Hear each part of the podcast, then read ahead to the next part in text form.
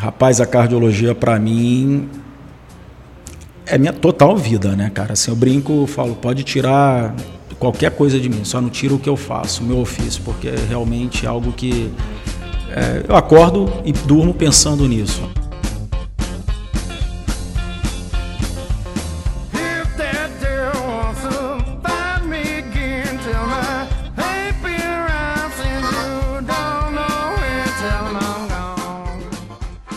Bom dia, boa tarde, boa noite. Meu nome é Williams Fiore e nós estamos começando mais um Gerocast. Bom, pessoal, hoje nós temos é, um bate-papo super bacana, super atual, né, a respeito é, da medicina, da saúde e que tem a ver com todo mundo praticamente hoje em toda a sociedade. Está recebendo uma pessoa super especial aqui. Eu vou pedir para o nosso, nosso convidado se apresentar. Seja bem-vindo. Bom dia, boa tarde, boa noite, Williams. Muito obrigado aí pelo convite de participar do Gerocast. Eu acompanho uh, o podcast seu e, e com, acho muito importante essa ferramenta de comunicação. Bem, eu vou me apresentar. Eu sou o Jamil Cade. Eu sou médico, cardiologista clínico e cardiologista intervencionista. Trabalho uh, no Hospital Albert Einstein, trabalho também no Hospital Santa Marcelina, onde eu faço a parte da cardiologia intervencionista. Trabalho também em outros hospitais, como Carlos Chagas, e, e faço consultório também, é, logicamente, mas enfim. É, Para quem não sabe, cardiologia intervencionista é a parte da cardiologia onde nós utilizamos é, instrumentos muito delicados, onde nós vamos dentro do coração, seja dentro da artéria coronária, seja nas válvulas, seja nos orifícios cardíacos e fazemos intervenções para para tratar o coração sem necessidade de uma cirurgia aberta. Ou, ou, hoje o que nós fazemos é uma cirurgia minimamente invasiva. Né? Então nós temos hoje uma possibilidade de tratar sem ter que fazer grandes cirurgias. Então essa é a área da cardiologia eh, na qual eu trabalho já eh, desde 2004. Ah, muito bacana. É, Jamil, vou perguntar novamente. A gente fez uma, o primeiro início de gravação, mas o, o nosso cartão aqui acabou a, a, a, o espaço dele, a gente teve que refazer. E aí vou, vou refazer a pergunta para você. O que, que te trouxe né, para cardiologia? Porque a área da medicina, a área da saúde, ela é tão extensa, é tantas especialidades, né? e hoje cada vez mais você tem sub é, é, é, é especialidades, né? Então assim, o que, que te fez é, vir para a cardio, cardiologia, ou a cardiologia que, que te trouxe, né? Quem, quem que escolheu quem aí, né? Bem, com certeza, assim, quando você entra na faculdade de medicina, você entra muito jovem, né? Sim. Com 16 anos, 17 anos, né? E na época você não tem a menor ideia de qual área você vai fazer. Você quer realmente estudar toda a medicina e se formar ao longo de seis anos. E depois de seis anos, eu fiz clínica geral no, no, na USP, aqui em São Paulo, e depois fiz cardiologia no INCOR, porque eu olhei meu currículo, era basicamente todo de cardiologista. Né? Então eu acho que é a cardiologia que te escolhe, né? não acho que é você que acaba escolhendo. E depois de dois anos de cardiologia clínica, eu fiz mais dois anos de, de, de uma subespecialidade, que é a cardiologia intervencionista também no INCOR. Então não tem como não gostar de cardiologia, né? Já era, já, tá, já, tá já deveria. DNA e tá no. Né? Pois é, é, é tá no coração. Pronta, tá no coração, né? tá, no, tá no coração. É, a gente sabe que a cardiologia ela é uma das grandes, é uma das especialidades que mais é, cresceu e houve estudos e tem um, um aspecto de impacto positivo da tecnologia na cardiologia, né? Como que você vê desde quando você começou na escola de medicina até hoje essas mudanças da tecnologia aplicada na cardiologia? O que, que, o que, que teve de mudança de lá para cá? Williams, a cardiologia, sem dúvida nenhuma, é uma das áreas que mais evoluiu na, na medicina, porque nós estamos falando de uma doença que é a mais prevalente é, no indivíduo adulto. Né? Se você falar de medidas preventivas, você vai ter uma alta incidência de doenças que causam doenças cardiológicas, como diabetes, hipertensão. É, dislipidemia, né, que é o colesterol alto. Então você tem uma necessidade não só pelo número né, de pacientes que têm doenças cardíacas, mas também você tem um interesse econômico, financeiro muito grande. Então isso acaba tendo muitas pesquisas na área. É, na cardiologia em si, a cardiologia intervencionista, ela é uma área que evoluiu muito nos últimos é, 30 anos. Né?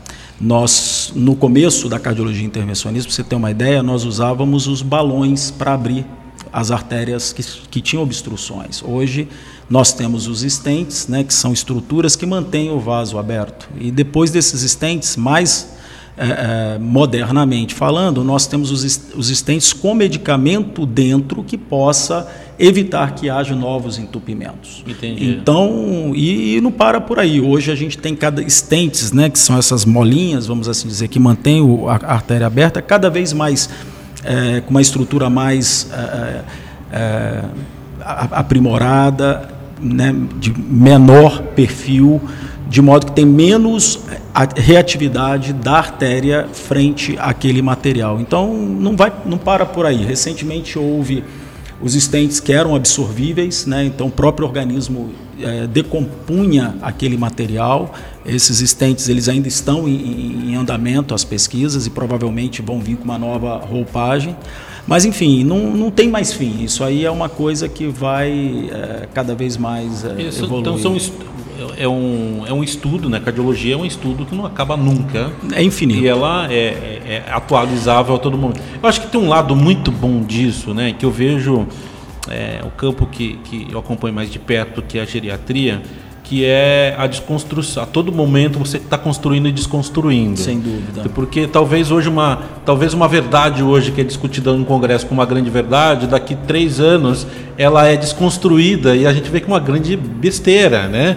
Então, eu acho que quebra um pouco das vaidades também, né? Ao mesmo tempo que você cria esses marcos super importantes. Né? É, isso faz com que hoje uma verdade absoluta talvez não seja no futuro. Né? Exatamente. Né? Então, nós estamos sempre realmente aprendendo. Por exemplo, a aspirina, que é uma medicação amplamente usada, né?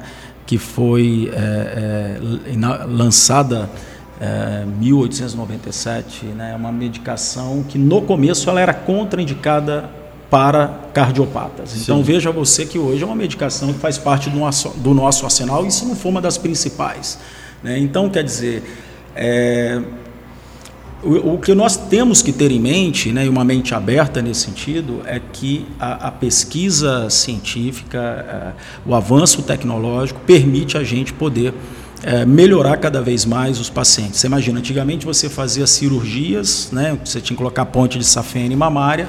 Hoje você pode ter a possibilidade de fazer uma angioplastia, que é você entrar na artéria e colocar um balão, colocar um stent e manter aquela artéria aberta sem ter a necessidade de, de ser invasivo, é, de ser invasivo ou de uma anestesia geral, etc. E tal. Então, quer dizer, nós temos que estar preparados para isso. Eu acho que é esse o, o papel dessa, dessa é, informação que você traz para as pessoas, que assim nós temos que obviamente apoiar esse tipo de pesquisa, porque isso é em prol do paciente, né? Isso Exatamente. eu acho muito importante, né? Que é o, é o, principal, é o foco, né, da saúde é justamente o, é o motivo de todo mundo estar ali, é o paciente. Sem dúvida. É o grande, o grande motivador.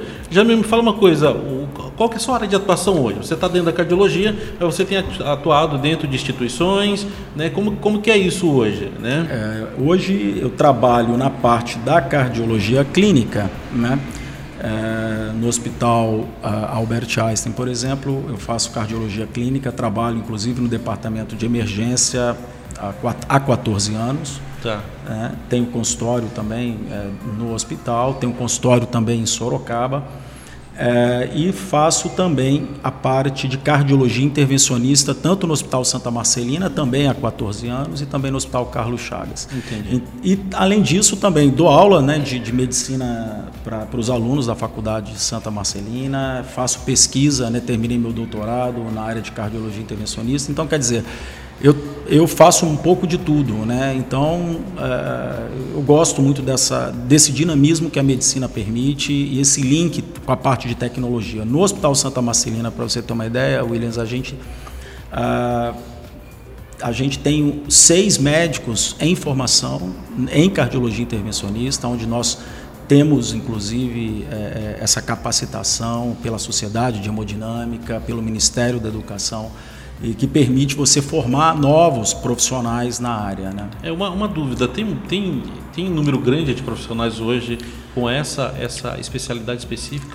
Na verdade, assim, se você olhar por regiões do Brasil e você vai, ter, vai ver uma distribuição é, bastante desigual. Então, sim, sim. por exemplo, a região sudeste, a região sul, onde você tem os principais hospitais do Brasil e, e Obviamente, né, você tem outros grandes hospitais fora dessas regiões, mas assim nesses locais você tem um número muito grande de profissionais. Sim, sim. Em contrapartida, nas regiões, por exemplo, norte, centro é, e nordeste, você tem uma escassez maior. Então, quer dizer, o Brasil é um país sem dúvida nenhuma territorial. Você tem é, uma necessidade cada vez mais de profissionais e, obviamente, principalmente nesses lugares onde eu falei, né, você tem uma escassez muito grande. Para você ter uma ideia, é, somente 9% dos infartos no Brasil são adequadamente tratados. Então, quer dizer, nós temos então aí uma quantidade imensa né, de pacientes que necessitam ser tratados adequadamente. O que é o tratado adequadamente para o ouvinte entender?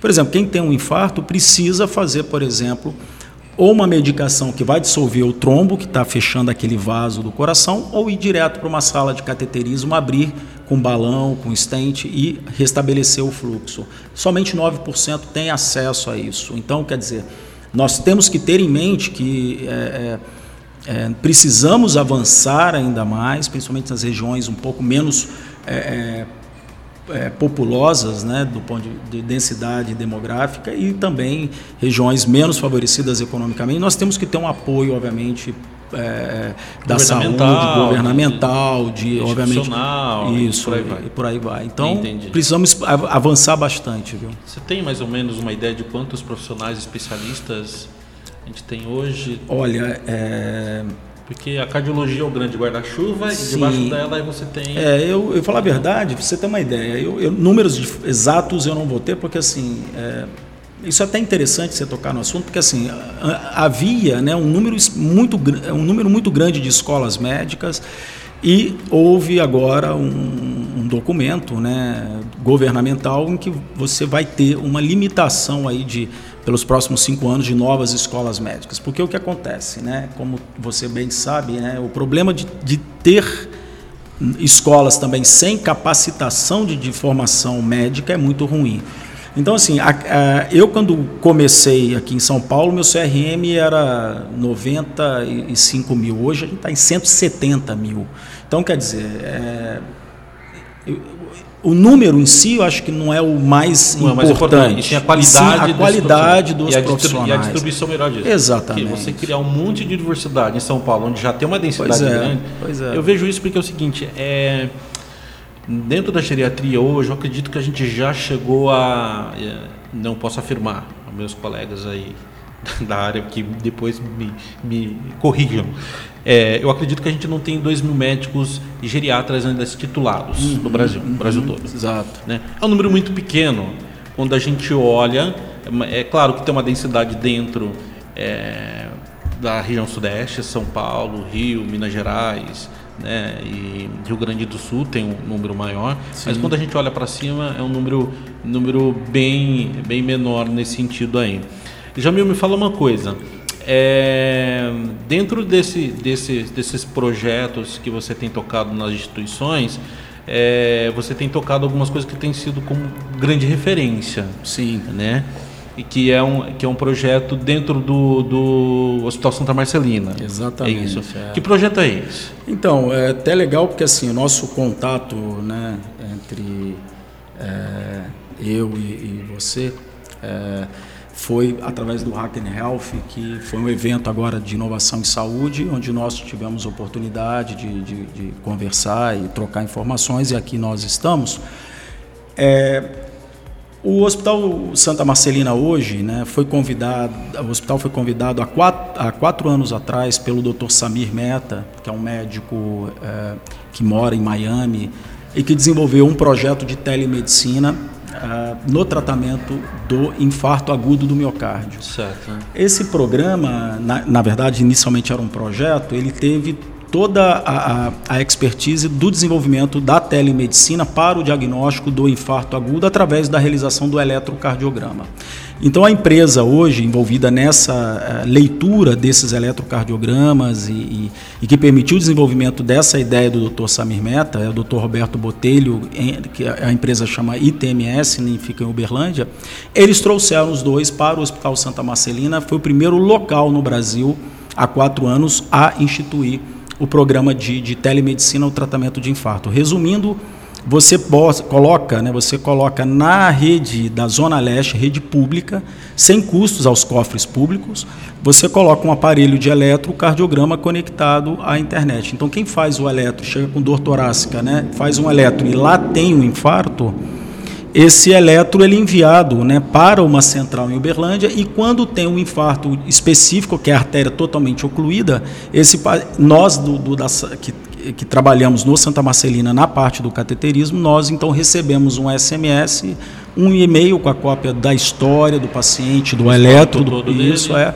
E esse paciente vai de ambulância então fazer o cateterismo imediato, sem precisar tomar aquela medicação injetável para dissolver o, o coágulo, né? Certo. Sendo que 30% das vezes essa medicação não consegue recanalizar. Então, ele e é, um custo, é um custo alto essa, essa é, medicação? É, custa em torno de 1.500 dólares um frasco hoje de tenecteplase, que é uma medicação destinada a isso. Então, esse paciente não precisa, ele já vai direto para a sala de cateterismo.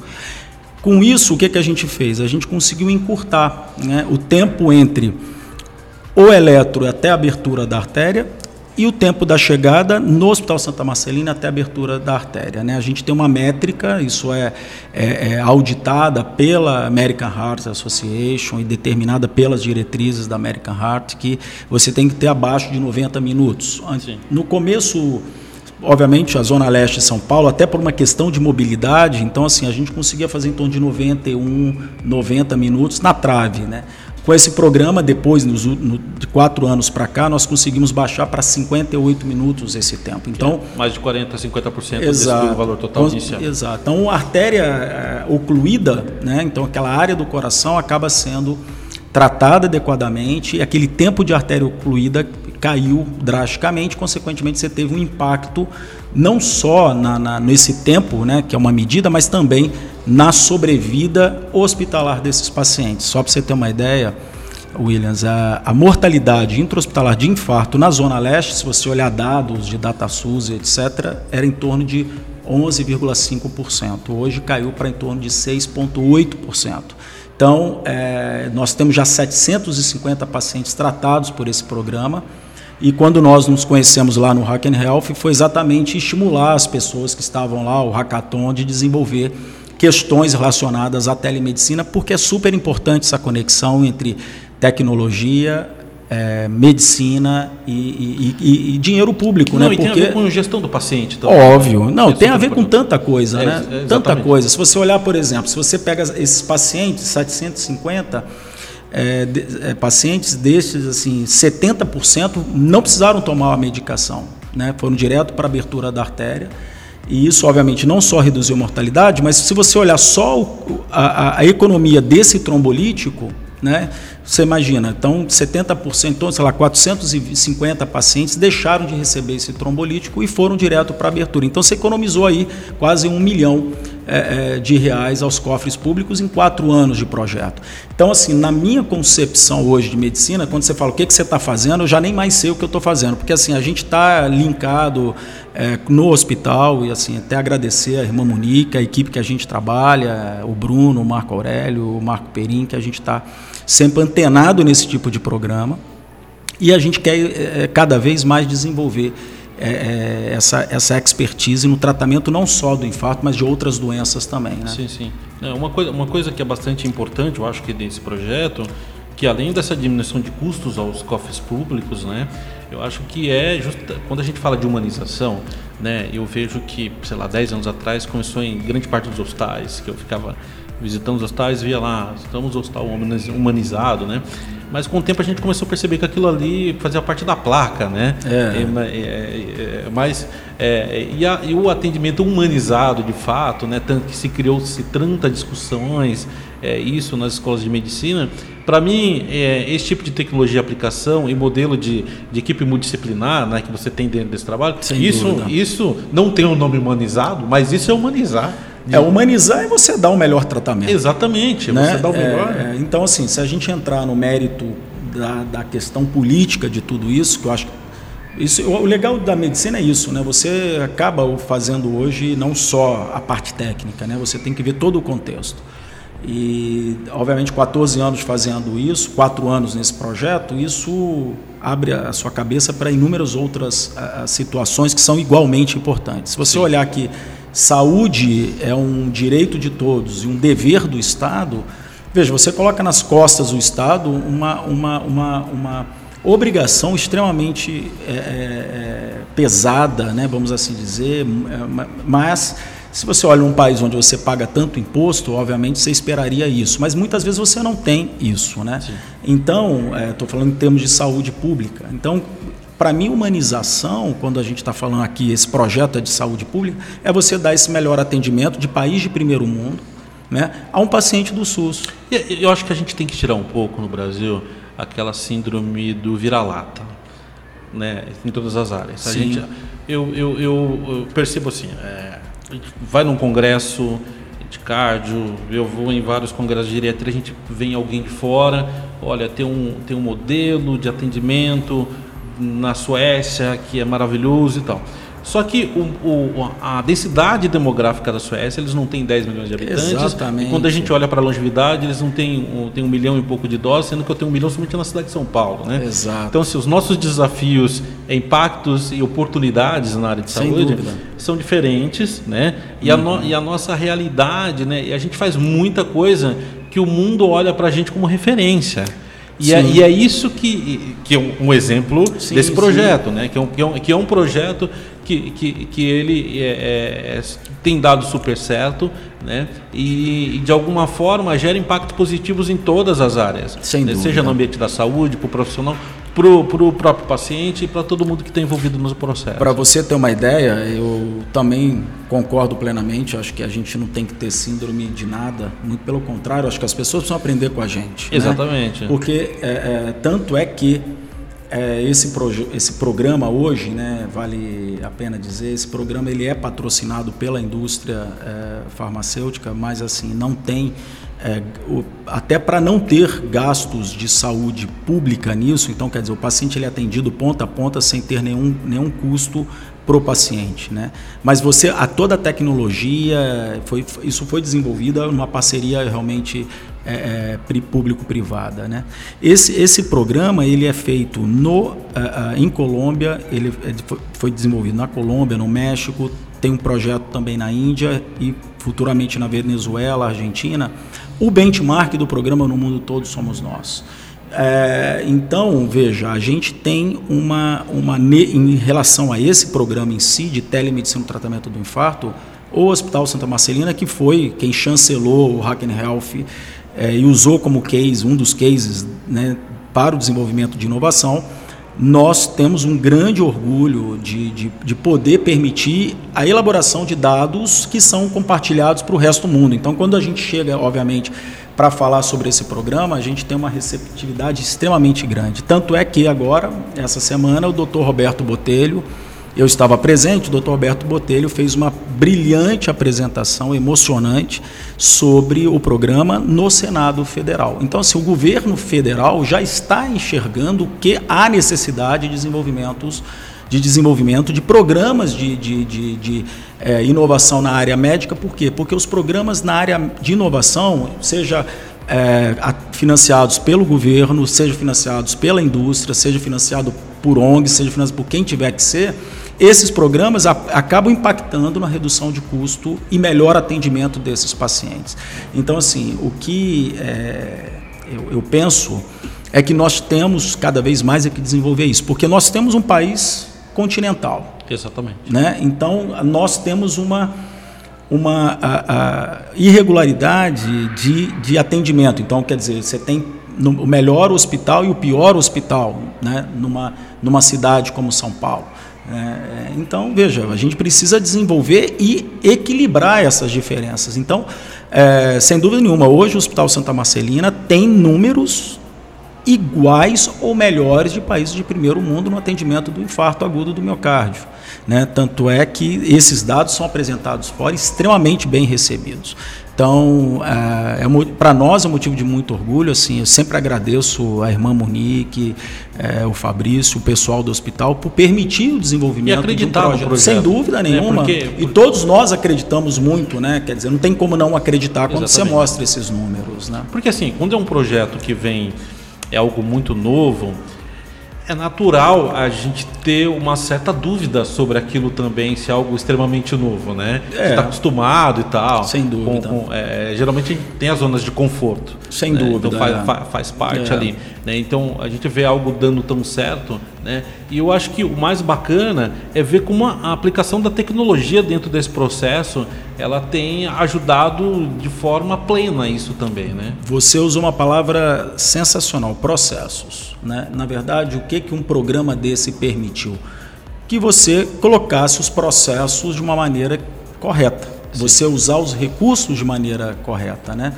Então, a na verdade, tudo isso que foi feito, né, a questão da, da eu acho que a, a, a, simplicidade do programa, em que você tem um eletro que é gerado em qualquer posto de saúde, mas muitas vezes não tem um cardiologista lá, é, só para você ter uma ideia, são oito locais públicos de saúde, né, é, cinco de atenção, de atenção primária e três de atenção secundária à saúde, é, muitas vezes, às vezes, você não tem na atenção primária um cardiologista para ler um elétron. Então, o que, que a tecnologia fez? Conseguiu mandar via é, web né, fica armazenado na rede para um local onde tem um cardiologista 24 horas que vai lá dar o eletro e quando tem um infarto, esse então a, paciente vai receber o melhor atendimento.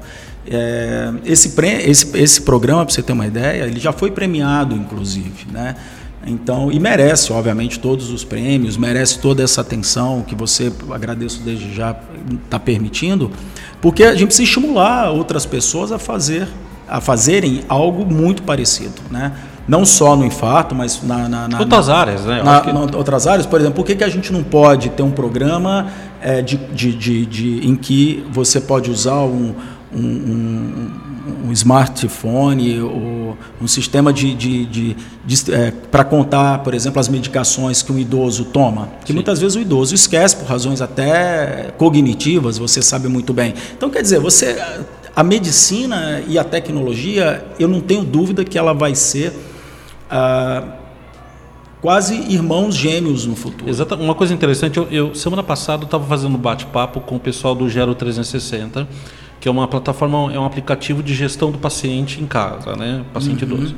Então, eles têm um sistema de redundância que eu achei, achei genial e super que funcionaria super bem no ambiente hospitalar. Eles já estão com um projeto para ILPIs, para instituições de longa permanência. Sem dúvida. Que, por exemplo, é, você tem ali um cuidador que cuida de um paciente idoso. Aí tem que estar uma medicação.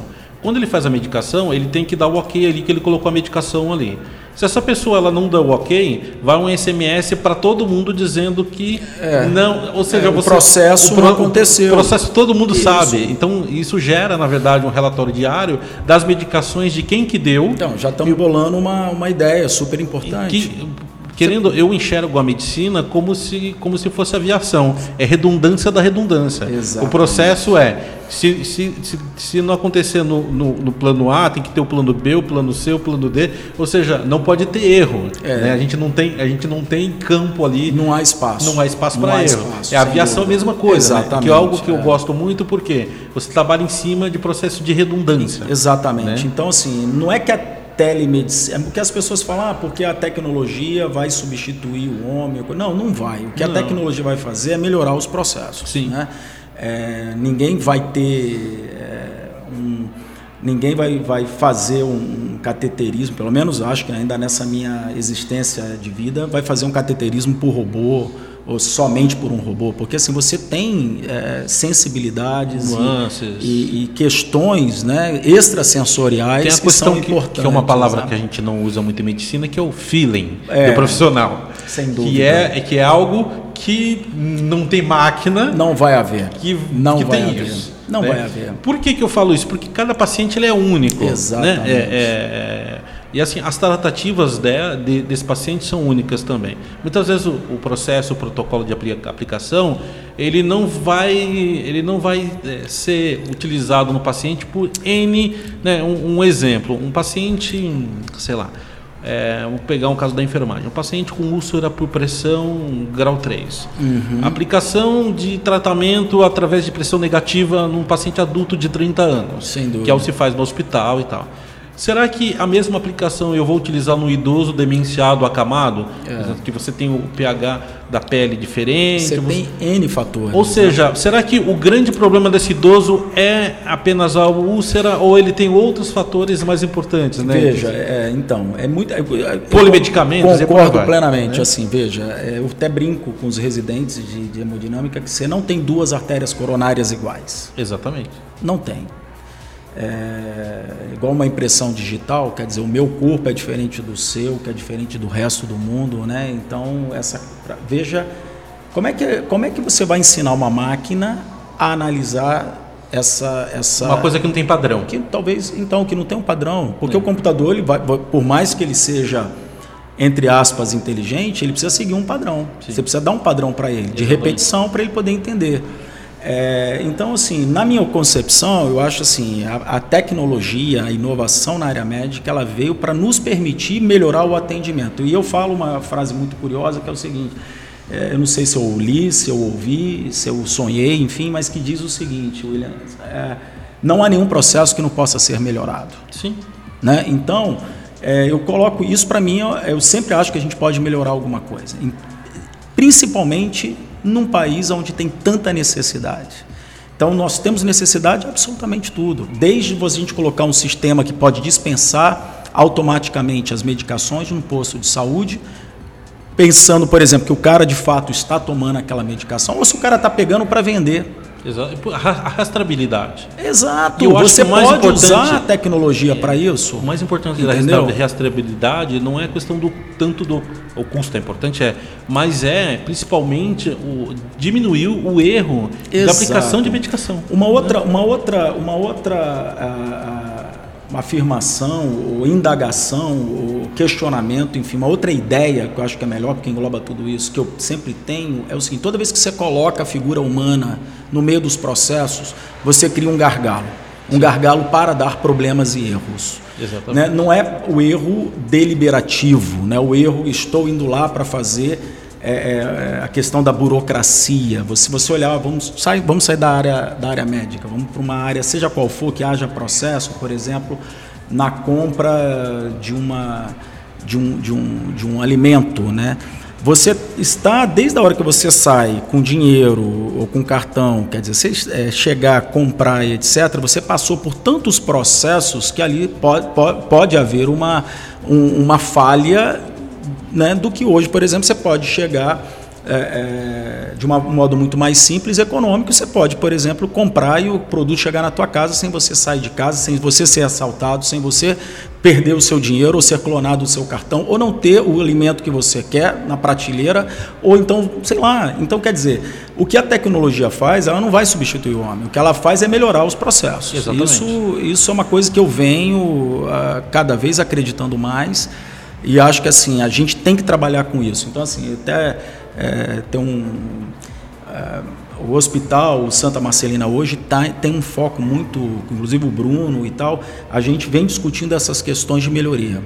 E isso vai acontecer mais cedo ou mais tarde, querendo ou não querendo, e não vai substituir Aliás, vai, vai uma provocação. A gente poderia um dia gravar com a equipe. Sem dúvida. Né? A hora pra que falar, você quiser. Para falar de, do, do, de todos os processos. Eu acho que é super, é super bacana. A gente vai ficar o dia inteiro falando o mês todo. Né? né? É, uma, uma, eu acho que é, é, é, super importante o papel do hospital, né, do, do Santa Marcelina, nesse, nesse momento. Que é um né? hospital privado, né, que atende filantropia, atende SUS e que tem uma mentalidade hoje é, muito diferente. Por exemplo, eu trabalho no Hospital Albert Einstein, né, que também tem uma filantropia e sim, tal, sim. que tem uma, uma mentalidade, um público. O Santa Marcelina tem um outro público. É, então, assim, é muito interessante que eu consigo olhar para esses dois lados e assim a gente consegue saber aonde a gente pode melhorar. Então, quando a gente tem um hospital que tem essa posição da Zona Leste de São Paulo, o único hospital na Zona Leste que tem uma sala, três salas de cateterismo funcionando 24/7 no atendimento de infarto, você pode ter certeza que a mortalidade caiu de 11.5 para 6.8, mas daqui a um tempo vai cair mais ainda, Exatamente. entendeu? Então, veja, a gente está é, em constante expansão. Hoje eu até brinquei com uma amiga minha, a gente estava tava, tava mais cedo no hospital e falei para ela, falei, Carol, é, às vezes dá vontade de fazer um diário meu, né, de tudo que não dá certo, todos os processos que não dão certo. Desde a hora que eu levanto, que eu pedi um Uber ele cancelou, eu registrar. Desde a máquina de café que é, não tirou, não tirou o café direito. Ou a hora que eu cheguei no hospital, falei bom dia, alguém não respondeu. Tudo que deu errado, né? No, e olha que eu sou super otimista, eu queria criar uma, uma um diário dos processos inadequados. E no final do dia, olhar aqui e falar, cara, olha quanta coisa a gente pode modificar. Né? E, e, e assim, a gente tem que pensar nessa, nessa situação, entendeu? É, eu acho que o nosso papel, você que está fazendo esse tipo de divulgação, é estimular o ouvinte a pensar. Nós não somos os donos da palavra, nem Sim. queremos ser, é muito chato quem é, inclusive. Mas o que a gente quer é tentar compartilhar um pouco dessa percepção que a gente vem tendo numa área tão importante. Né? Não, e o papel né, do, do, do, do Gerocast, do podcast, é, é além de gerar mais dúvidas, né? É, de alguma exato, forma. É. É, Quanto mais é, estuda, mais exa dúvida a gente exatamente, tem. Né? Documentar né, as coisas que têm, têm sido feitas e, e, meio que, que proporcionar, né, conhecer novas tecnologias. Né? Uma coisa que eu falo que é interessante é, a gente tem muito dentro do ambiente da saúde aquela famosa frase né, que às vezes infelizmente se ouve que é no meu plantão ninguém morre. Né? Putz, que engraçado. E assim, cara. é, eu, eu tô para gravar um, um pra, principalmente quando for falar de cuidados paliativos a respeito. Pessoal da UTI, né? É, falar de do, do, é. pra, e o tema vai ser né? esse, é. né? De paliativismo sobre no meu plantão ninguém morre, é. mas no sentido de é, como como que é, a gente pode fazer uma boa medicina, é, fazer um bom trabalho de saúde, de, de, alguma forma, no meu plantão ninguém morre, nesse sentido, né, que é um projeto que aí sim é, é positivo, no meu plantão ninguém morre. Para né? meu plantão alguém melhora. Né? Exatamente. Né? Nós mas, só sobrevivemos, mas sobrevive com qualidade. Exatamente, né? mas não no paliativismo, e sim na sobrevida de você, fato. Né? Mas veja você, Williams, isso é muito importante. Né? Eu não sei, tem, tem tempo aqui? Tem, a gente, a gente não, a gente não, tem, não tem limite. Não tem aqui? limite. No limite, né? mas enfim. Bem, vamos lá. É muito curioso porque assim. É, eu venho de uma Universidade Federal do Espírito Santo é, há, há, há 20 anos atrás de formação e era muito curioso porque assim nós tínhamos uma, uma carência muito grande de exames complementares. O hospital universitário, eu vou falar da minha época, né, tem muito tempo que eu não vou lá, tenho certeza que melhorou e informações de que tenha melhorado é, amigos que lá estão, mas assim, na nossa época nós não tínhamos, por exemplo, tomografia computadorizada de crânio para todo mundo. A gente tinha uma, sei lá, 5, 10 por mês.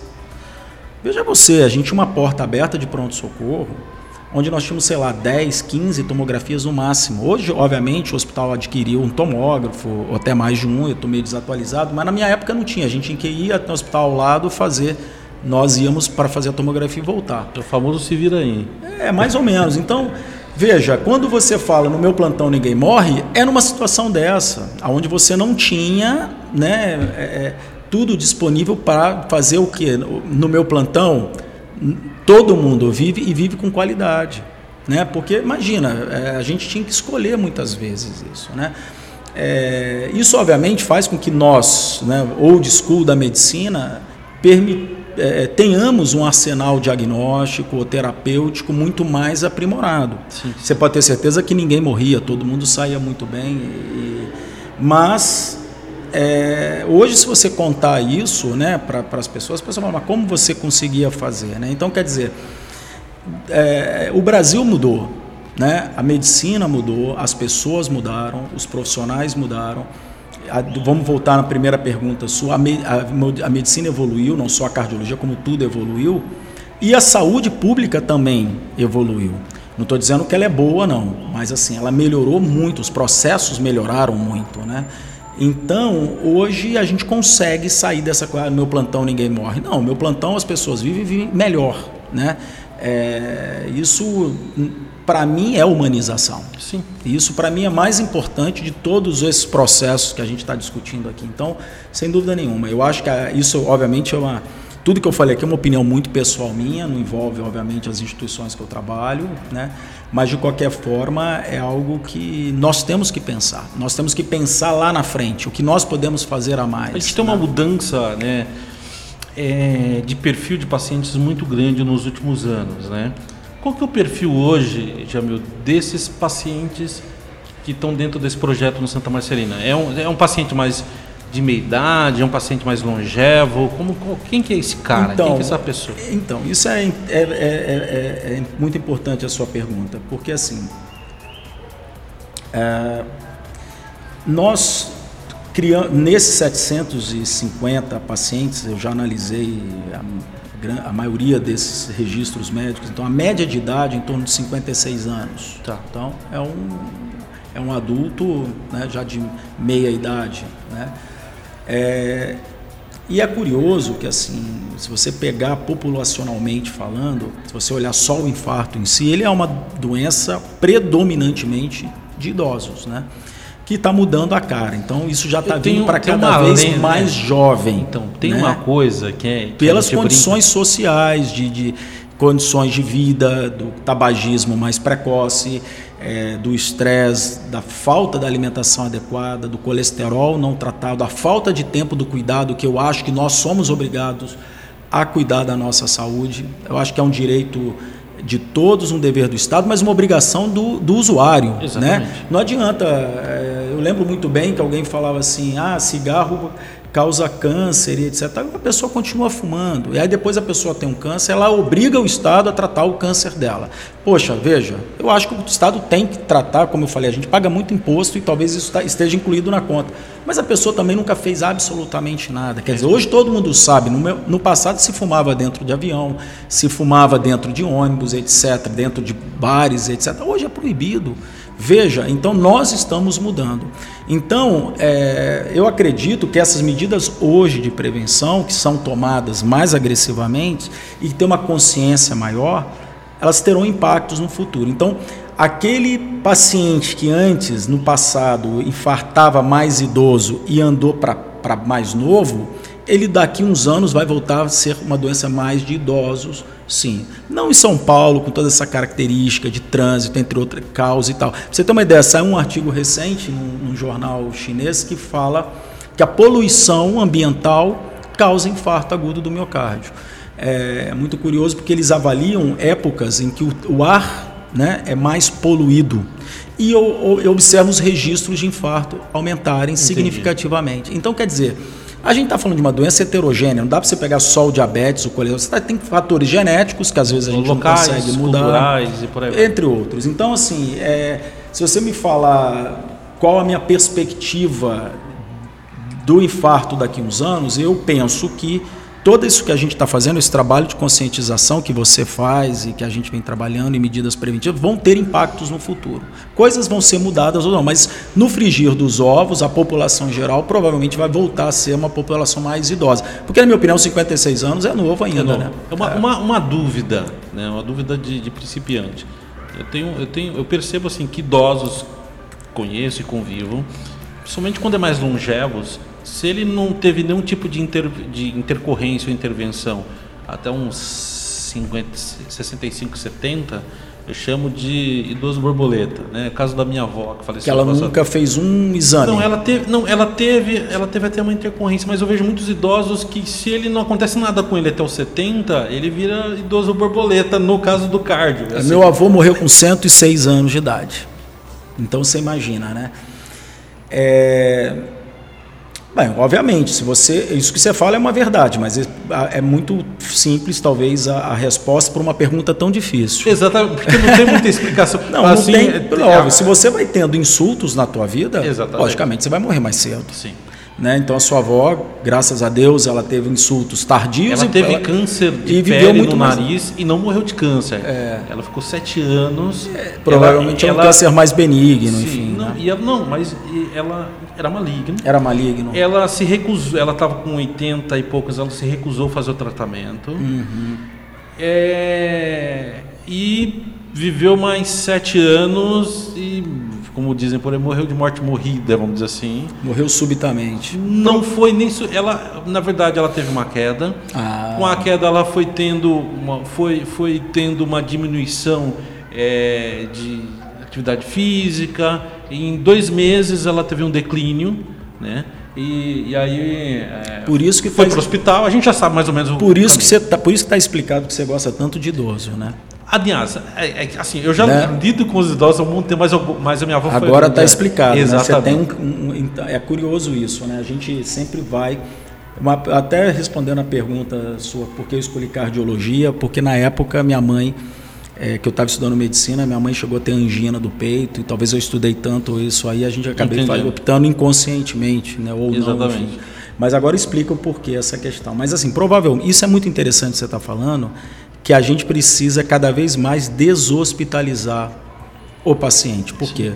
O fato dele ir para uma cama de hospital, ficar acamado né, em casa, quer dizer, você não ter um trabalho de fisioterapia e tal, você, ela pode ter tido uma embolia pulmonar, né, porque ela ficou acamada, ela pode ter tido uma pneumonia porque estava deitada e você não consegue é, ninguém, é muito ruim tossir deitado, você imagina, você perde a tua capacidade pulmonar. Então, então quer dizer, hospital, o hospital é um lugar de intervenção, né? É, eu acho e, que essa figura de hospital vai, vai posso, acabar. Eu posso estar errado, mas para minha, na minha visão, o hospital é um lugar de intervenção, onde não é um lugar das pessoas terem saúde ali. Elas recompõem a saúde Sim. E, e continua a tratativa, seja em clínica, seja em casa porque, Day clinic, walking clinic e por aí vai. É. Isso, isso é o futuro. Né? É porque a, a, a, a história do, do, do, hospital, né, ela é uma história de intervenção. Né? Então, assim, e é muito, é muito interessante como que isso foi mudando com o tempo e agora a gente está voltando para esse princípio, esse princípio aí. Me fala uma coisa, Jamil, a, a gente falou da tecnologia, do projeto, dentro desse, desse processo todo, e um bate-papo que a gente fez, é, você faz parte de, da, da, da, de, uma, de uma sociedade, né? É, a Associação Sociedade Brasileira de. Eu faço parte da Associação Brasileira de Cardiologia e da, da Sociedade Brasileira de Cardiologia Intervencionista. Sim, sim. É. E dentro dessa sociedade vocês estão criando algumas ferramentas para disseminar informações. Né? Sim, inclusive você foi fonte de inspiração, né? A, a SBHCI, que é a Sociedade Brasileira de Cardiologia Intervencionista, é, a gente tem uma, uma necessidade de melhorar a comunicação com a população, seja ela médica, seja ela não médica, porque de que adianta eu passar uma informação para o médico e não chegar à população, né? E essa informação tem que ser de uma linguagem popular, uma linguagem acessível e de uma forma adequada. Então, inclusive, eu propus aí, uh, depois que eu vi o Gerocast, conversei com você, de criar um podcast para a própria Sociedade Brasileira de Cardiologia Intervencionista. A gente está avaliando a possibilidade de implementação. E porque assim, nós temos que melhorar a comunicação de um modo geral. É, quando eu digo comunicação, é falar não é fal falar o que o, o, o, o ouvinte quer ouvir, é, e nem também nem falar aquilo que eu acho que tem que ser dito. Não, é a gente pegar casos é, verídicos, situações, processos, entre outros, e em cima disso trabalhar uma questão da informação. Não adianta eu chegar, é, gastar milhões em campanhas, por exemplo, de que o tabagismo causa câncer, que causa infarto e etc e tal, e né, é, isso ficar, por exemplo, em lugares que não, não, não vão chegar até a gente tem que usar exemplos na nossa vida, no nosso cotidiano e trazer isso através de mídias sociais, através do, de podcast, através de, de veículos de comunicação de fácil acesso. Né? Hoje todo mundo tem um celular, Sim. que é o bem mais utilizado hoje no Brasil. Hoje a pessoa pode não ter casa, não pode, pode não ter, mas um celular tem. Quer dizer, é um dos países que mais se usa celular no mundo. Né? Então, veja, a gente tem uma ferramenta né, que pode ser através de educação. Isso que a gente está fazendo é uma questão de educação, fazer as pessoas pensarem, né?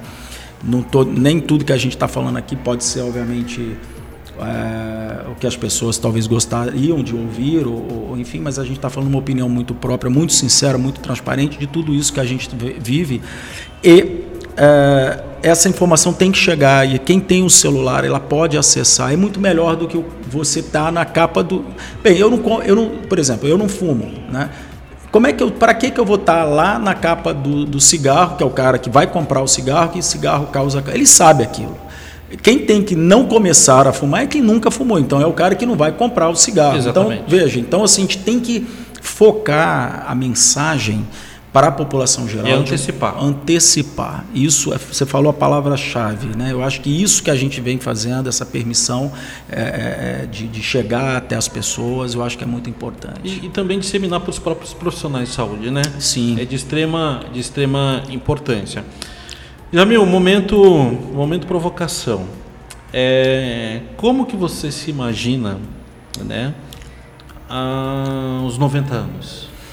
Bem, primeiro que eu acho que eu não chego até os 90 anos. Uma, uma, boa e uma má notícia, né?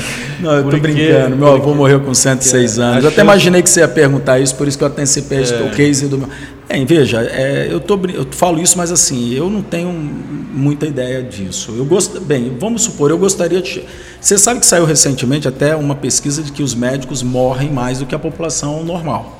Só o fato da pessoa ser médica, né, principalmente é, as mulheres e tal, elas têm uma expectativa de vida menor do que a população. Então, quem quer, quiser fazer medicina, desistam, viu? Porque é, já está numa das profissões que mais matam, simplesmente pelo que você falou, pelo estilo de vida e por aí vai.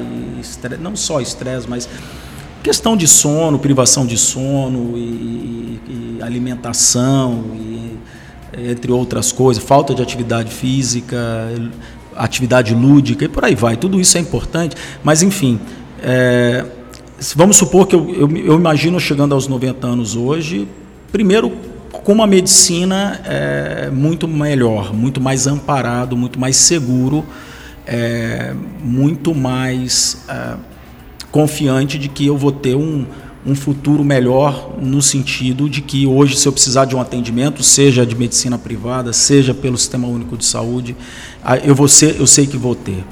É, então, eu acredito né, que nós tenhamos é, um processo de acesso, uma acessibilidade muito melhor. Eu penso que nós teremos, por exemplo, é, alternativas à medicina tradicional, que é tão até questionado pela, pela classe médica, agora talvez muito polemizado pela, pelo próprio SUS que está implementando medicinas não, não tradicionais ortodoxas no rol né, de, de, do Sistema Único de Saúde. Então, quer dizer, eu acredito que talvez esses meios né, não ortodoxos também permitam trazer questões de bem-estar. É, e que tragam, obviamente, evidências científicas para isso, porque também não adianta eu financiar, por exemplo, reiki, florais e etc. e tal, e e isso não tem nenhum embasamento científico. Tem que ter né? embasamento científico. Então, a ciência poder... em primeiro lugar, é, né? senão não tem nada. Tudo que a gente está discutindo aqui é baseado em evidências científicas e robustas. Mas eu penso que a gente vai ter uma qualidade de vida melhor. Então, assim, eu acho que eu vou chegar aos 90 anos. É, mais lúcido do que os, os nonagenários atuais. Eu acho que eu vou ter uma permissão de qualidade de vida, acesso muito melhor do que os nonagenários atuais. Está com quantos anos hoje, Jamil? 43. 43, eu também estou com 43. Bom, a gente vai estar tecnicamente instalado na velhice numa época onde mais de 50, 40, 50% da população toda vai ser de pessoas velhas. Sim.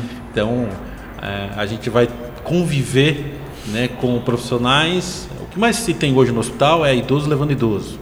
É idoso cuida de idoso. Sim. É, pessoas mais velhas, né? Eu acompanhei um caso em Joinville onde uma, uma senhora de 96 anos cuida do filho com Alzheimer com 70 e poucos anos. Né? Então, é. É, e, a, e, vai ser uma geração onde a gente vai ter quatro gerações de idosos ao mesmo tempo. E, é, e a medicina, eu acho que o grande desafio dela é entender que o cara de 60 é diferente do 70, do 80, de 90. São quatro gerações de velhos diferentes. Sem Todos dúvida. eles são velhos e cada perfil de vão ter tipo de doenças crônicas por sub sub faixas de idades, né? É, é vai, as demências é, é, é, somente síndromes geriátricas, né? você vai ter idosos longevos aí com as incontinências, com, com iatrogenias, com, e aí por aí vai. É, curioso, eu estava lendo hoje, acho que no próprio grupo de WhatsApp lá da, da, da acredito que tenha sido, em que fala é, o, a distribuição temporal da, da, da, da, faixa etária no Brasil. Então, a pirâmide, antigamente, logicamente, era uma pirâmide, hoje não é mais uma pirâmide, quase uma pirâmide invertida. Né? Então, quer dizer, nasce menos e as pessoas estão envelhecendo mais. Exatamente. E isso mostra exatamente que a medicina está melhorando. Sim. O acesso, de uma certa forma, está melhorando. Meu avô morreu de tétano.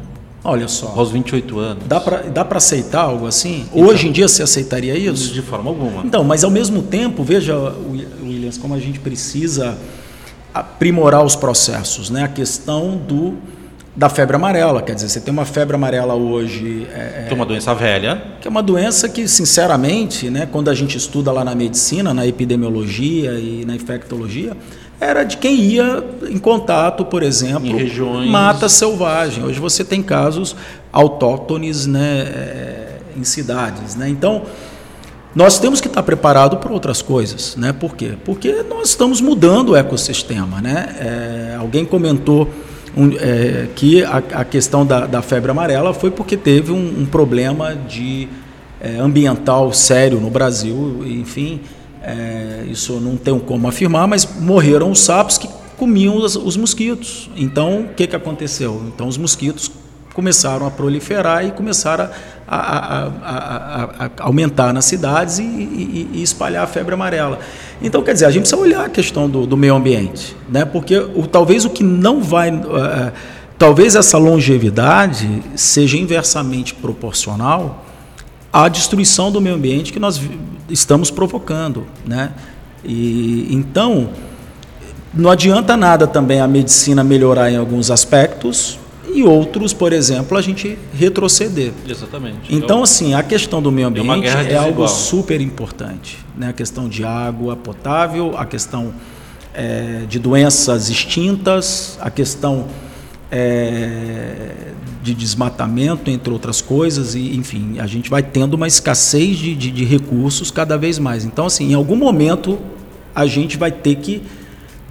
Eu já vejo essa necessidade, mas em algum momento a nossa longevidade não vai ser porque vamos morrer de doenças de idoso, vamos morrer de doenças que antes eram extintas e que voltaram. Né? Exatamente. Então, acho que a gente precisa olhar esses processos de uma forma muito crítica, né? e ter uma massa crítica para poder é, questionar isso e usar, por exemplo, a tecnologia em nosso favor. Né? Então, quer dizer, é, ter meios da gente poder evitar o desmatamento, meios da gente poder purificar a água, né, dessalinizar e por aí vai. Então, quer dizer, a gente tá, a, a Embrapa hoje, com certeza, é um polo é, Brasil para o resto do mundo, onde nós temos uma produção de alimentos cada vez melhores.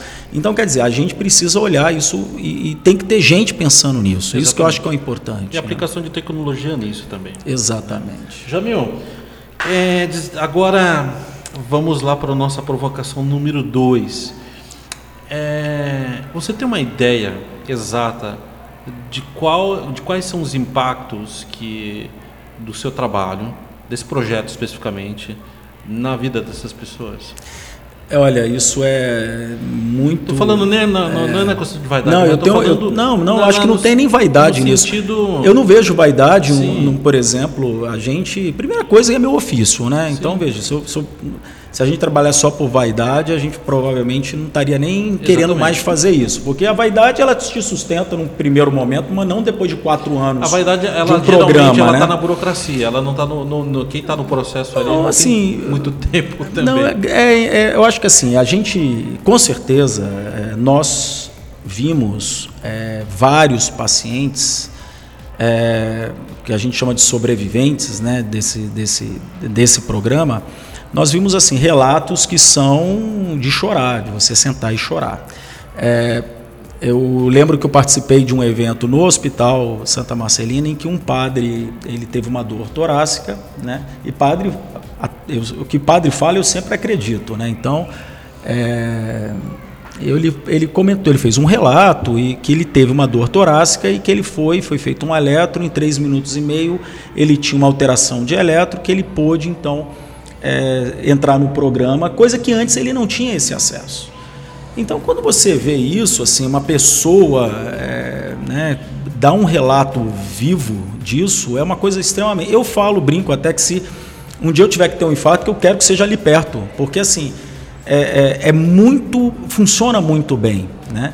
E assim, eu, eu penso que é nosso trabalho dentro desse programa já não é só, obviamente, a questão técnica só, mas nós hoje tentamos melhorar. Então a gente está sempre em parceria, por exemplo, com o pessoal da ITMS, com o próprio Samir Meta, com a própria Hospital Santa Marcelina, com o próprio Secretaria de Saúde. Eu consegui ter reuniões com a Secretaria de Saúde. Eu agradeço o pessoal da Secretaria, é, o Formiga, a Cássia, o secretário, o Polar, que eles nos ouviram. E assim, eles têm uma intenção muito grande de implementar isso em outras áreas de São Paulo. Então, é, é eu, eu, eu, não é só o relato de quem é, sobreviveu, mas das pessoas que podem né, fazer isso acontecer, quando ouvem isso, falam, não, nós queremos implementar em São Paulo. Isso, isso é muito bacana. Muito bacana. Então, isso para mim é, é, é, é assim, é, a gente fica até um pouco sensibilizado, porque é muito legal. Você querer é, poder, né? Obviamente eu não trabalho sozinho, eu tenho vários colegas que são é, parceiros nesse projeto, o Bruno, o Marco Aurélio, e nós vamos sempre, é, independentemente do horário, do dia, final, nós vamos lá porque nós sabemos exatamente que tem uma pessoa que está tendo um insulto, que está um risco de morrer.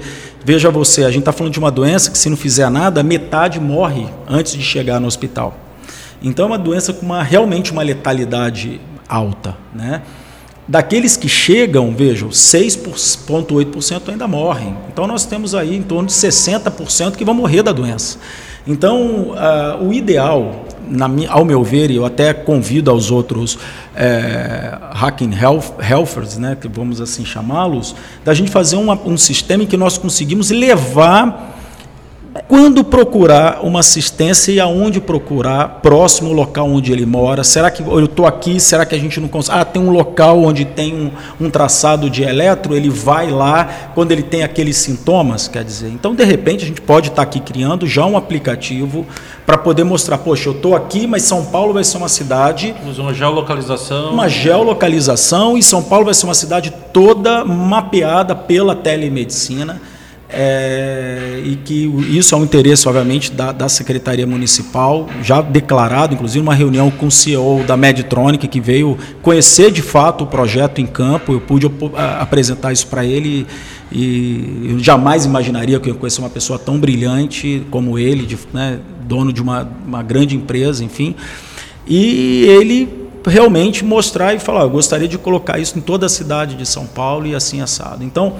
Vamos supor que a gente consiga, né, o paciente ter um sistema em que uma geolocalização onde ele pode fazer um eletro rapidamente e dali ele desencadear um, um processo em que ele vai fazer um cateterismo precoce.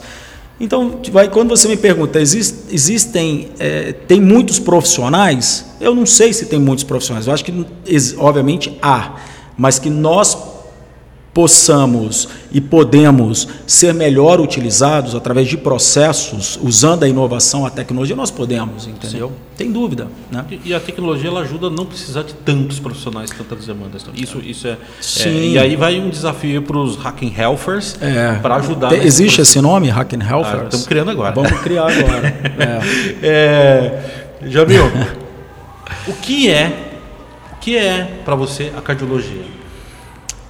Rapaz, a cardiologia para mim é minha total vida, né, cara? Assim, eu brinco, falo, pode tirar qualquer coisa de mim, só não tira o que eu faço, o meu ofício, porque é realmente algo que é, eu acordo e durmo pensando nisso, né? Então, é, a cardiologia ela ela ela está embutida né, em mim nesse aspecto. Para mim, né, é a é, é, é, é, uma ciência, é um, é um modo de viver, é um modo de pensar, é um modo de, de, de respirar em que nós conseguimos é, permi, é, prolongar a vida né, desde a da, da prevenção até o tratamento é, nas duas pontas. Então, quer dizer, eu me orgulho muito de poder trabalhar com isso porque eu sei que através desse meu modo de, de, de, de trabalho, ofício, de pensar, de criar, de, de permitir a, a melhorar alguma coisa, a gente consegue ajudar uma parcela gigantesca da população. Então,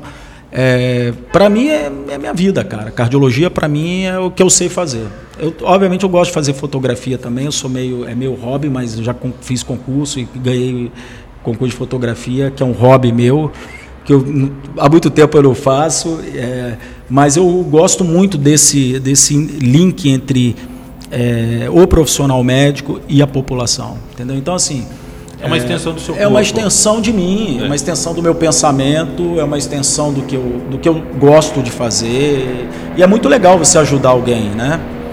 E, e assim, é interessante porque todo mundo fala, ah, mas poxa, vocês vão aumentando cada vez mais o número de pacientes que são atendidos e nós não ganhamos mais por esse número de pacientes atendidos. Nós ganhamos o que o SUS paga pelo procedimento e pronto, que é o honorário médico acabou. Não tem um plus a mais, não tem uma taxa, nada disso. A gente faz exatamente pelo prazer de estar ajudando. Então é, amor à camisa. Tem uma mesmo. questão de construir história também. Construir história. Isso é, é você fazer parte né, desse projeto, que ele é único.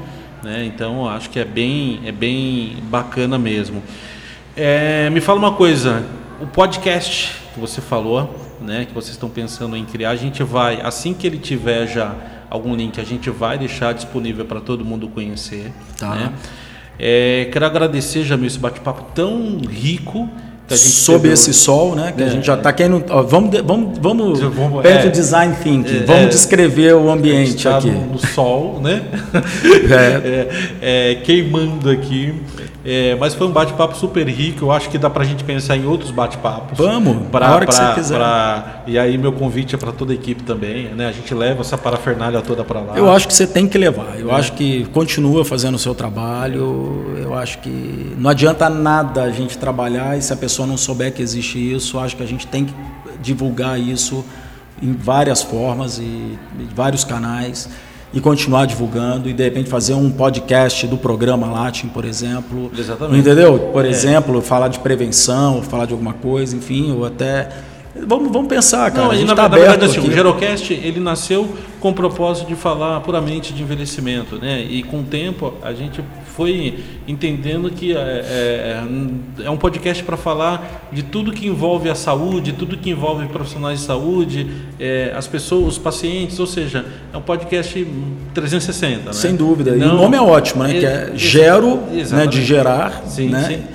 de gestão, de da gerir. Da, da gerontologia né? também. Da gerontologia, exatamente. É. Então, assim, é muito, muito bacana a gente poder construir e ouvir tantas histórias é, legais também. E aí eu deixo o meu, o meu convite para todo mundo aí, do, do, do, os Hacking Helpers, que a gente criou na nova nomenclatura aí, é, que tiver projetos, quiser contar história, é só nos chamar que a gente que eu falo o seguinte o ruim de me convidar é que eu vou né? A gente se conheceu faz o que pouquíssimos dias é, né? e a gente já está aqui a gente já está aqui gravando já.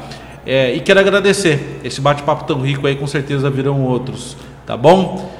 Bem, eu que agradeço, obrigado mais uma vez. Quero deixar claro assim que esse é um bate-papo, não é nada é, é, assim, são opiniões muito, muito pessoais, né? quer dizer, pode não traduzir, obviamente, é, informações, opiniões de todos os envolvidos. Quero deixar claro que, obviamente, a gente falou desse programa, o dono desse programa né, tem, é o Dr. Samir Meta, é o Dr. Botelho e tal, mas assim, nós nos orgulhamos de participar, eles sabem disso, a gente sempre deixa isso muito claro, a gente agradece sempre de mão e pé junto de poder é, trabalhar num programa para poder gerar dados e conhecimentos. Isso aí eu tenho que agradecer ao Hospital Santa Marcelina, ao Marco, é, ao Bruno, aos residentes, à equipe de enfermagem. Quer dizer, obviamente, se não fosse essa turma toda, é porque eu, eu sou mais o, o cara que gosta de falar mesmo e divulgar. E acho que é importante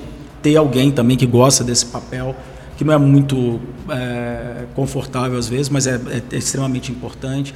E dizer que todo mundo pode fazer alguma coisa para a saúde, primeiramente cuidando de si próprio. Né? Eu acho que não dá para culpar só o Estado, não dá só para reclamar do governo. Se a gente não faz absolutamente nada, joga um lixo na calçada que vai entupir o bueiro, que vai causar enchente. Então, sabe, eu acho que assim tem que ter uma consciência coletiva. Eu acho que a gente precisa evoluir para essa consciência coletiva. Eu acho que o papel do podcast nesse, nesse princípio aí da, dessa informação é a gente trazer essa, essa saúde coletiva. E Enfim, agradecer você e muitos anos de vida aí com o Gerocast. Já sou assinante. Quem não for, assine, porque vale a pena. O Williams é um cara bacana. Quem tiver ideia de podcast pode mandar para ele que ele ajuda de que fato. a gente puder ajudar aí, né? o papel do Gerocast, como eu falo sempre, é documentar o momento, documentar as pessoas, as histórias, né? É melhor que rádio isso, né? Pô? Não, é, e é bacana porque daqui a alguns anos a gente vai reouvir isso hoje. E, e vamos ver, dar risada? E vamos quando você tinha 90 anos, eu quero Exatamente, ouvir com 90 anos, né? Williams. E tá lá, é pílula do tempo. Exatamente. Né? Exatamente. Gente, é isso aí. Essa foi a gravação de mais um Gerocast. Obrigado, Jamil. Até mais, gente. Valeu.